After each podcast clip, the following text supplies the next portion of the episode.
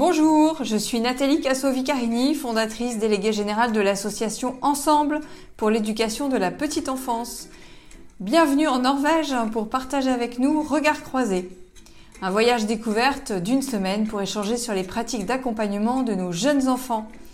Explorons ensemble l'impact de la qualité de l'environnement quotidien sur leur développement.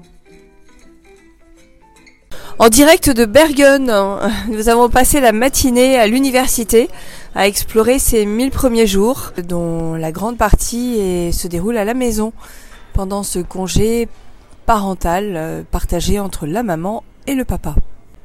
Bonjour, alors moi je m'appelle Brigitte Collet, je suis pédiatre depuis un certain nombre d'années et j'ai été aussi adjoint au maire en charge euh, de l'enfance, de la petite enfance, des, écoles à Bordeaux euh, pendant trois mandats.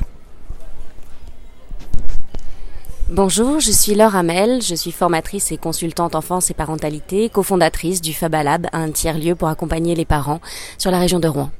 Par rapport à ces 1000 premiers jours, il y a quand même une particularité en Norvège, c'est le 0-10 mois, puisque tout se passe ici à la maison et tout est centré sur la place de l'enfant à la maison. Je ne sais pas ce que tu en penses, Brigitte, sur ces 10 premiers mois qui n'ont pas lieu dans un mode d'accueil effectivement, ce qui est très particulier en Norvège, c'est on peut être très admiratif du modèle social que représente euh, euh, le congé parental jusqu'à 10 mois, très bien financé avec un salaire parental partagé entre le père et la mère. Donc ça, c'est très intéressant et euh, je pense qu'il y a beaucoup de, mères en France qui aimeraient pouvoir en profiter.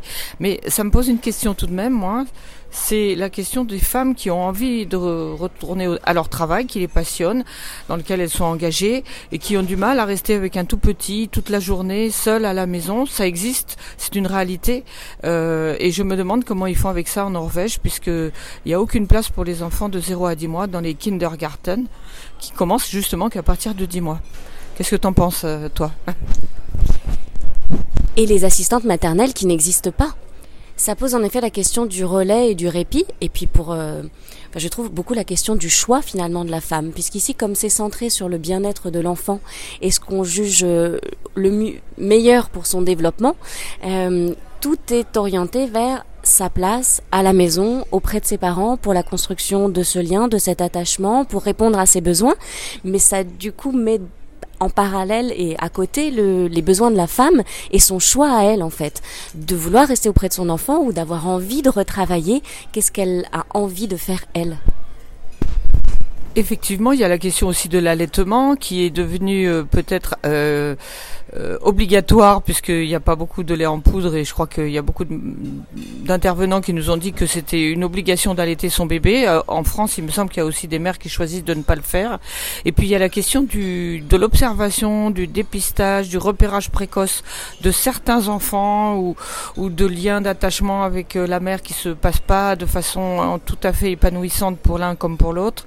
Euh, tous ces repérages et ce, cette action précoce auprès de, de la mère et de l'enfant je me demande dans quelle mesure on peut le mener puisque tout se passe à la maison.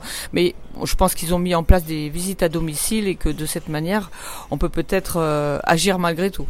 Et ces visites justement à domicile, elles témoignent de la place qu'on accorde à l'enfant sur ces 0-10 mois, puisque les professionnels qui accompagnent les parents en postpartum vont à la maison, dans l'intimité de l'enfant, auprès des parents, les accompagner, parce qu'il y a ce lien de confiance, parce qu'il y a cette sincérité dans la manière de se dire les choses, de comment ça se passe à la maison, une ouverture qu'on retrouve à tous les niveaux, parce qu'il y a aussi la possibilité de sortir de chez soi pour les parents, pour les mères d'un côté, les pères de l'autre, d'avoir des groupes spécifiques où ils peuvent se retrouver entre parents.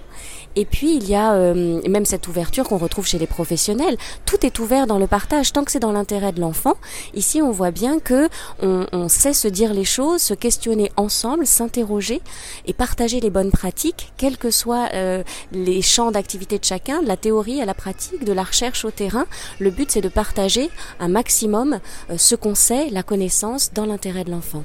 Oui, bah, c'est très important de partager cette expérience de l'accouchement, du postpartum, et je pense que l'intérêt d'un groupe de femmes, un groupe de partage de femmes et d'un groupe de partage d'hommes d'un autre côté, qui peuvent parler de la réalité de ce qu'ils vivent, est vraiment très riche, quitte à mettre en commun après. Euh, mais je trouve que ces groupes de parole, c'est vraiment une initiative très intéressante qu'on pourrait développer euh, en France avec les 1000 jours.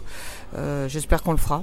D'où justement l'importance de multiplier ces maisons des mille jours qui peuvent accueillir ces groupes de pères danse Et la première maison pilote qui a ouvert à Arras et puis on espère très prochainement celle qui va ouvrir en Normandie à Rouen.